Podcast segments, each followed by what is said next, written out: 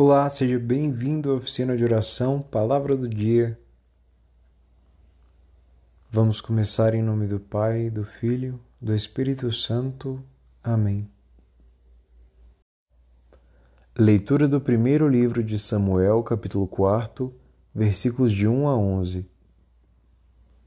Naqueles dias, os filisteus reuniram-se para fazer guerra a Israel. Israel saiu ao encontro dos filisteus, acampando perto de Eben-Ezer, enquanto os filisteus, de sua parte, avançavam até Afec e puseram-se em linha de combate diante de Israel.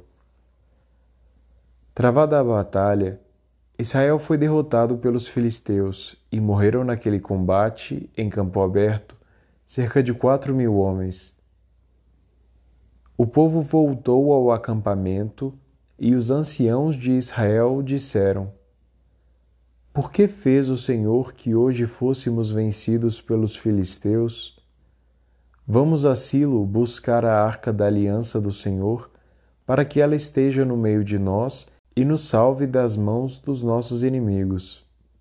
Então o povo mandou trazer de Silo a arca da aliança do Senhor Todo-Poderoso, que se senta sobre querubins os dois filhos de Eli, Ofni e Finéias, acompanhavam a arca.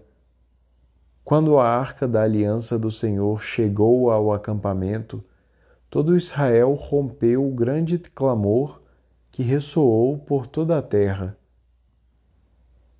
Os filisteus, ouvindo isso, diziam: Que gritaria é essa tão grande no campo dos hebreus? E souberam que a arca do Senhor tinha chegado ao acampamento.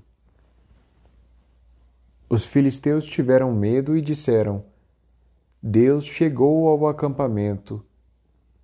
E levantavam-se. Ai de nós, porque os hebreus não estavam com essa alegria nem ontem nem anteontem.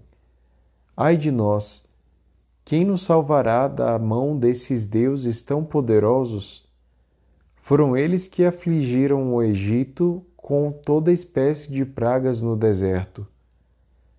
Mas coragem, filisteus, portai-vos como homens, para que não vos torneis escravos dos hebreus, como eles o foram de vós. Sede homens e combatei. Então os filisteus lançaram-se à luta. Israel foi derrotado e cada um fugiu para sua tenda. O massacre foi grande. Do lado de Israel tombaram trinta mil homens a arca de Deus foi capturada e morreram os dois filhos de Eli, Ofni e Finéias. Responsório Salmo 43 Libertai-nos, Senhor, pela vossa compaixão. Porém agora nos deixastes e humilhastes, já não saís com nossas tropas para a guerra Vós nos fizestes recuar ante o inimigo, os adversários nos pilharam à vontade. De nós fizestes o escárnio dos vizinhos, zombaria e gozação dos que nos cercam. Para os pagãos somos motivo de anedotas, zombam de nós a sacudir sua cabeça. Levantai-vos, ó Senhor, porque dormis?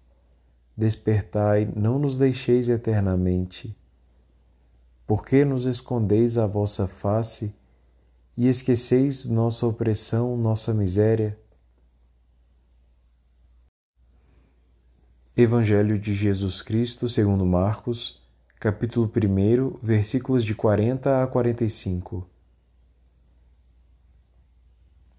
Naquele tempo, um leproso chegou perto de Jesus e de joelhos pediu: Se queres, tens o poder de curar-me. Jesus, cheio de compaixão, estendeu a mão, tocou nele e disse: Eu quero, fica curado. No mesmo instante, a lepra desapareceu e ele ficou curado. Então Jesus o mandou logo embora, falando com firmeza: não contes nada disso a ninguém. Vai, mostra-te ao sacerdote e oferece pela tua purificação o que Moisés ordenou como prova para eles. Ele foi e começou a contar e a divulgar muito o fato. Por isso, Jesus não podia mais entrar publicamente numa cidade.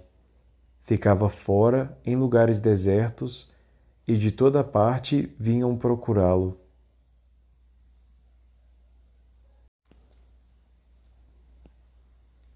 Em nome do Pai, do Filho, do Espírito Santo. Amém. Obrigado por rezar conosco hoje.